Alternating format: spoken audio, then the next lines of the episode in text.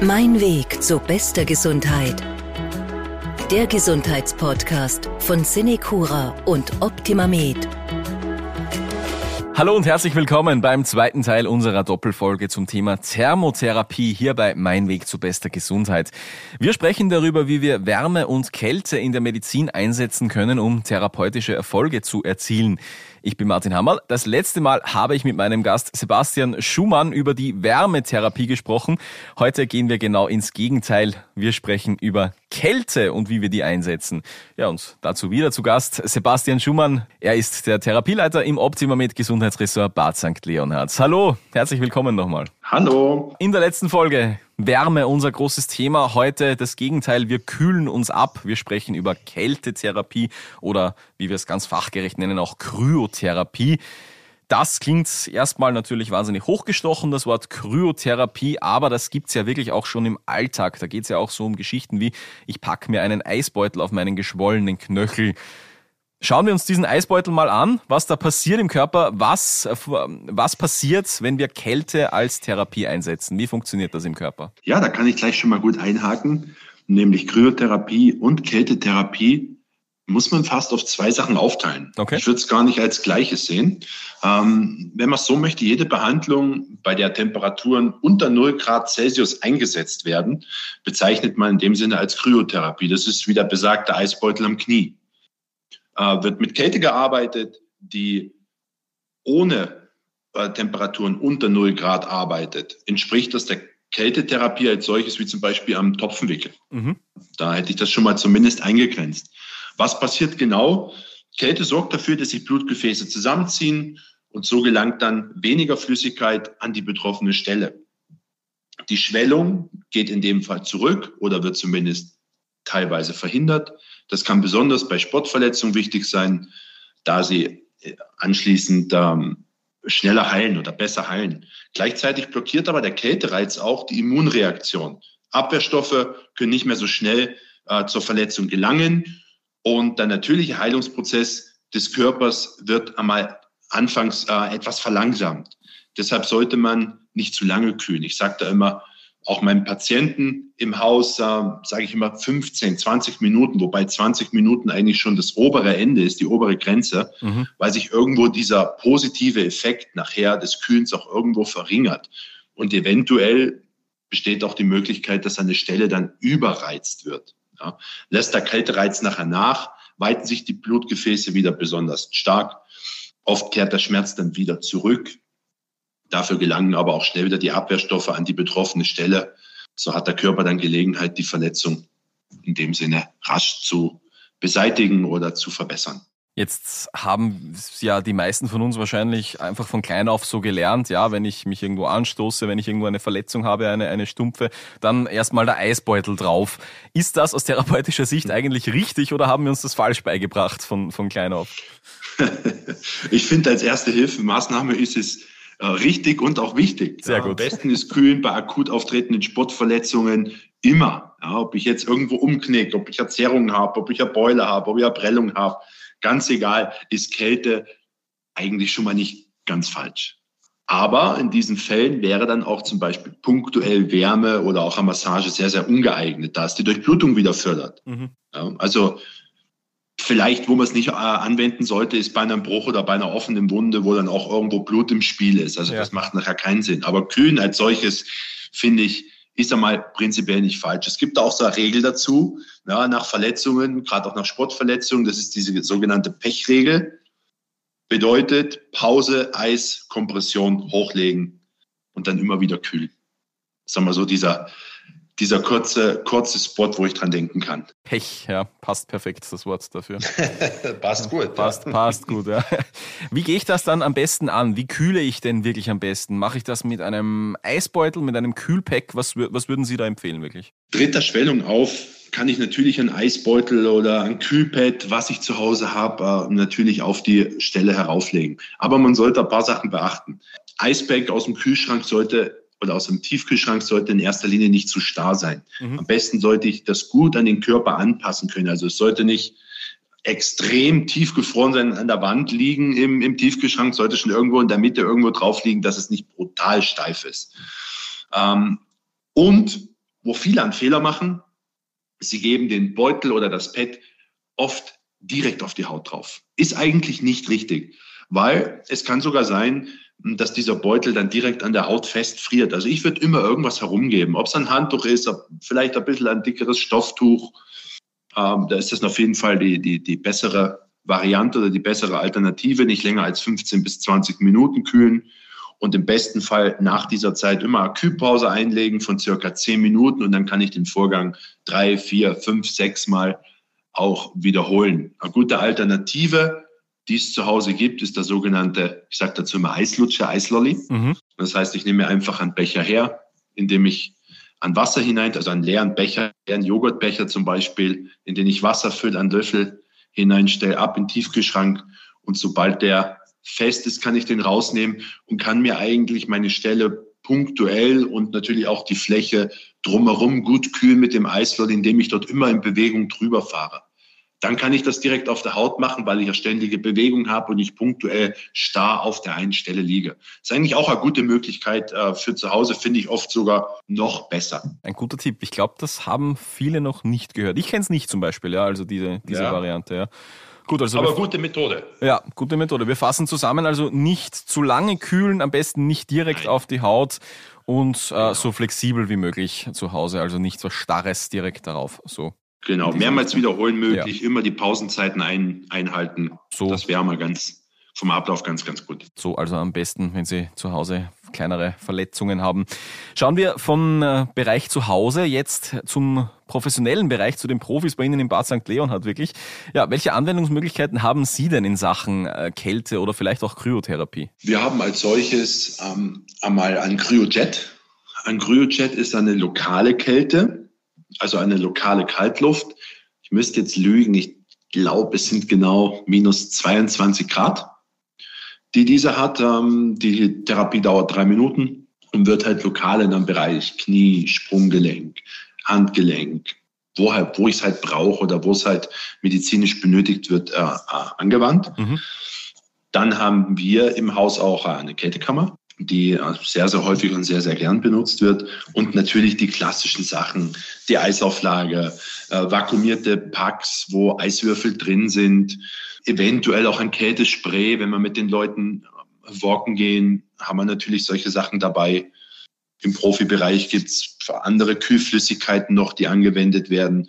Es gibt die, ähm, die Kältewasserbecken, äh, die Kältebecken als solches oder wie es jetzt auch, wenn man heute modern ist und Instagram hat und TikTok hat und man schaut sich ein bisschen um, dann ist momentan sehr, sehr geläufig die Eistonne. Ah, ja. Wo sich sehr, sehr viele Leute, es ist dann diese Eis-Challenge, wo sich sehr, sehr viele Leute nachher äh, hineinquälen, oh. ist auch eine, gut, eine gute Möglichkeit, ähm, am Muskelkater zum Beispiel entgegenzuwirken, also zur Regeneration. Stelle ich mir anstrengend vor, da in so eine Ist Tonne. es auch. Glaube ich nicht für jeden was, ja. Na, ganz sicher nicht.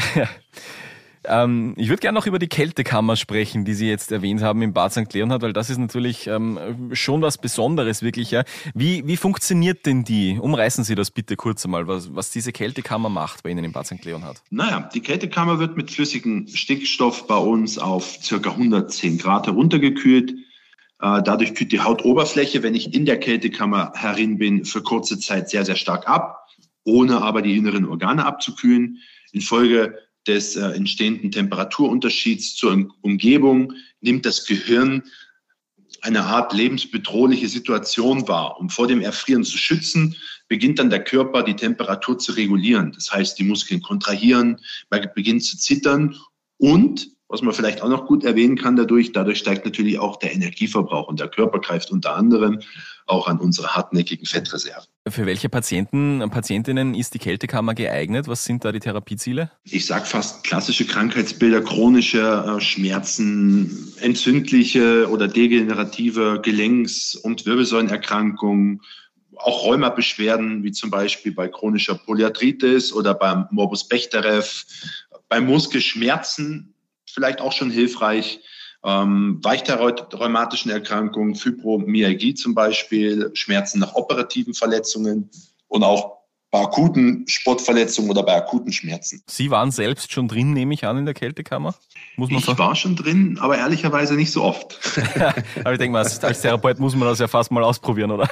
Unbedingt. Dass man sich Unbedingt. das anschaut, Man ja. muss schon berichten können, ja, wie das Ganze funktioniert ja. und das einmal am eigenen Leib äh, spüren oder erspüren. Ja, dann ähm, werfen wir mal einen Blick auf so einen Besuch in der Kältekammer, weil minus 110 Grad, das ist ja unvorstellbar kalt, ja, also wirklich kälter als irgendwo sonst auf der Erde. Wie übersteht der Körper das? Weil jetzt, wenn, wenn ich rausgehe jetzt und es hat minus 10 Grad, dann sage ich, mir ist sehr, sehr kalt und ich würde da einen dicken Mantel und so brauchen, aber in der Kältekammer, da ist man ja mehr oder weniger sehr leicht bekleidet auch, oder? Ja, da muss man wieder sagen, unser Körper als solches ist einmal sehr, sehr schlau. Ja. Äh, bei den circa minus 110 Grad, die wir haben, werden die Gefäße so eng, und der Körper muss so viel Energie aufwenden, um Wärme zu erzeugen. Dadurch ist dann, wie gesagt, vorher auch schon äh, der Kalorienverbrauch sehr, sehr groß. Stickstoff hat dann eine trockene Wirkung, was bedeutet, dass die Haut im Kontakt mit ihm trocken bleibt. Das ist dann auch wichtig für die Sicherheit. Bei den 110 Grad minus werden die Gefäße als solches so eng und der Körper muss so viel Energie aufwenden, um Wärme zu erzeugen, wo dann auch dementsprechend der Kalorienverbrauch äh, enorm hoch ist. So kann je nach Körperbau während einer Anwendung bis, ja, ich sag mal 1000 Kalorien, 700 bis 1000 Kalorien verbrannt werden. Und auch Stunden nach dem Besuch in der Kältekammer läuft der Stoffwechsel auf Hochtouren. Das ist also der Unterschied zu einem kalten Wintertag die Kältekammer. Wenn wir es jetzt wirklich von vorn durchgehen, so ein klassischer Besuch in der Kältekammer, ja, wir tun jetzt so, wir würden da jetzt wen reinschicken. Wie läuft denn das ab, damit sich unsere Zuhörerinnen und Zuhörer wirklich etwas vorstellen können? Optimal ist es so, dass unser Gast circa 10 bis 15 Minuten vor der Therapie erscheint. Man muss ganz ehrlich sagen, es gibt eine Art Kältekammer-Komplex, wenn man es vielleicht so nennen kann. Okay. Das heißt, sobald äh, bei uns die Gäste äh, Richtung Kältekammer heruntergehen, die ist im Keller natürlich auch noch, ähm, habe ich natürlich das Thema, dass das Geräusch der Kammer erstmal was in einem auslöst und mhm. natürlich auch dieses Gefühl der Kälte, die ich dann gleich einmal spüre, auch was in mir auslöst. Deswegen sagen wir zu den Leuten, kommt 10 bis 15 Minuten vorher, sitzt etwas ab, ähm, schaltet etwas ab, nutzt die Zeit, um euch vorher zum Entspannen. Ganz, ganz ein wichtiger Punkt, damit sich auch der Blutdruck irgendwo ähm, generieren kann oder der Blutdruck irgendwo wieder senken kann in diesem Moment. Jedenfalls ist der Patient nachher da, vor der Therapie wird der Blutdruck gemessen. Der sollte bei uns im besten Fall nicht über 160, 90 liegen. Liegt er darüber, darf ich ihn in die Kältekammer nicht äh, hineingehen lassen. Danach geht er lediglich mit Badebekleidung, das heißt mit Socken, Handschuhen und Mundschutz bekleidet in die erste Kammer hinein. Unsere erste Kammer hat circa schwankend, ich sage jetzt einmal circa minus 60 Grad, minus 62 Grad. In der Vorkammer befindet er sich dann 30 Sekunden. Mhm. Er muss in der Kammer immer in Bewegung bleiben. Das heißt, im besten Fall im Kreis gehen, immer in Bewegung bleiben, ruhig atmen und einfach nirgendwo hingreifen. Das ist ein ganz, ganz wichtiger Punkt. Okay, ja. Ähm, nach dieser halben Minute geht's dann in die zweite Kammer. Das ist dann die Hauptkammer, die hat dann circa 110, 115 Grad minus. Da befindet sich der Patient nachher circa zweieinhalb Minuten herinnen. Auch dort ist immer wieder wichtig, dass er sich in Bewegung befindet, immer im Kreis geht. Der Therapeut, der diese Therapie ähm, mit begleitet, ist auch immer verbunden mit dem Gast. Das heißt, per Mikrofon, auch per Kamera sichtbar. Das heißt, wenn ein Patient irgendwo Probleme hat, der kann winken, er kann sagen, er möchte raus und äh, kann natürlich jederzeit aus der Kammer heraus. Was auch ein Thema ist, dass alle 30 Sekunden einfach auch die Richtung gewechselt wird, was dann durch Mikrofon äh, durchgegeben wird. Ist der Patient nach den zweieinhalb Minuten fertig, geht es, um sich wieder langsam ähm, an die Temperaturen zu gewöhnen oder auch langsam wieder diesen Regenerationsprozess ähm, stattfinden zu lassen, um nicht zu krass stattfinden zu lassen, geht er über die Vorkammer, also über die kleinere Kammer, wieder heraus ins Freie, kann kurz durchatmen sozusagen. Mhm. Und äh, danach wird dann der Blutdruck wieder gemessen. Und im besten Fall sagt der Patient, er fühlt sich wie neugeboren. Ja, ich wollte gerade fragen, was da so die Erfahrungsberichte sind, dann, wenn die Leute da rauskommen. Also wie neugeboren, das ist so, das ist so eine typische Rückmeldung, oder wie? Das ist eine typische Rückmeldung, ja, wie neugeboren. Und natürlich, es ist sehr, sehr kalt.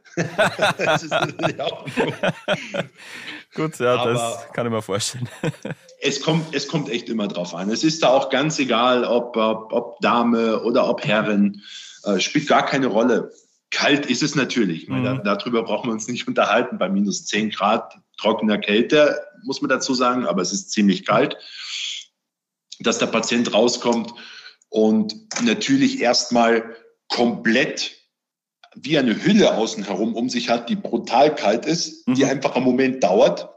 Das beschreibt natürlich jeder, aber viele sagen neugeborenes Gefühl, ähm, Schmerzen gelinderter, also mit ein bisschen Abstand zu dem Termin.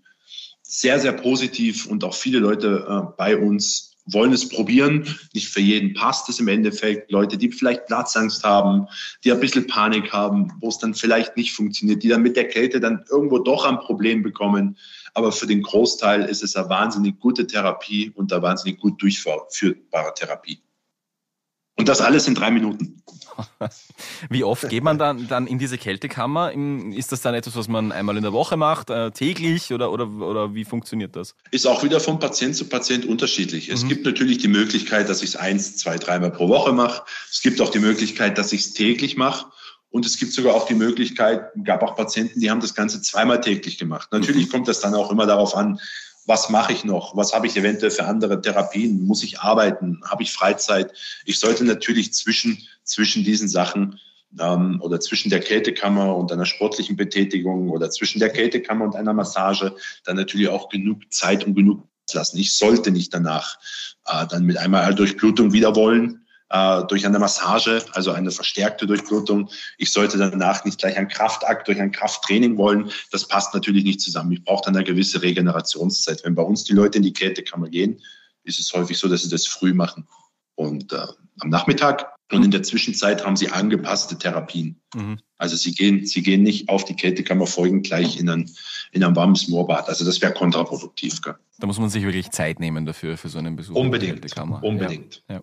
Gut, das heißt, äh, Kältekammer, den Ablauf haben wir uns angesehen. Wenn wir jetzt die Leute ansehen, die da in die Kältekammer Kammer reingehen, gibt es da auch Menschen, wo Sie sagen würden, äh, na bitte fernhalten von der Kältekammer, für Sie ist das gar nichts. Wo sind denn da die Kontraindikationen? Ja, unbedingt. Ich finde auch, dass man das sehr, sehr streng bewerten sollte. Bei uns ist es natürlich so, dass jeder Gast, jeder auswärtige Patient, ähm, sei es ein ambulanter Patient, der eine Verordnung bekommt oder der zu uns Kältekammer privat gehen möchte, muss bei uns immer erst den, ähm, den Kurarzt aufsuchen. Das heißt, der Kurarzt klärt und checkt ab, ähm, wie die Thematiken sind, darf er das überhaupt machen. Äh, kontraproduktiv ist natürlich am Blutdruck, wie wir es vorher besprochen haben, der dann in dem Sinne über 160 und 90 liegt. Äh, akute äh, Herz-Kreislauf-Erkrankungen, ein Herzschrittmacher, arterielle Durchblutungsstörung, Asthma, äh, die wenn Kälte zum Beispiel eintritt, sich dann auch noch verschlimmert.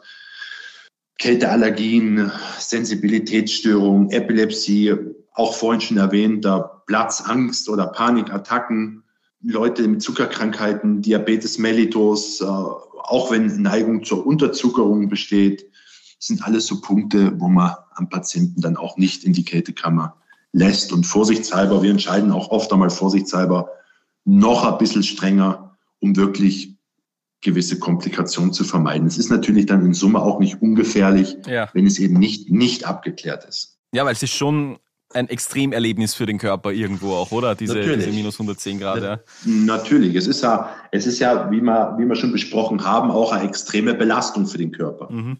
die jetzt ja nicht unbedingt negativ ist. Aber wenn ich natürlich gewisse oder dementsprechende Krankheiten oder Probleme habe, natürlich nicht optimal sind. Mhm. Soweit also der Überblick über Kältetherapie für Sie zu Hause mit Hausmitteln, aber auch im hochprofessionellen Bereich, wie zum Beispiel mit einer Kältekammer, wie im Gesundheitsressort Bad St. Leonhard. Damit sind wir am Ende unserer Doppelfolge zum Thema Thermotherapie angekommen. Wärme- und Kältetherapie. Darüber habe ich gesprochen mit Sebastian Schumann, Therapieleitung im Optima mit Gesundheitsressort Bad St. Leonhard. Vielen Dank für Ihre Einblicke zu diesem spannenden Thema. Dankeschön. Sehr, sehr gern. Danke. Wiederschauen. Ja, und an unsere Zuhörerinnen und Zuhörer, bleiben Sie gesund. Mein Weg zu bester Gesundheit. Der Gesundheitspodcast von Cinecura und Optima Med.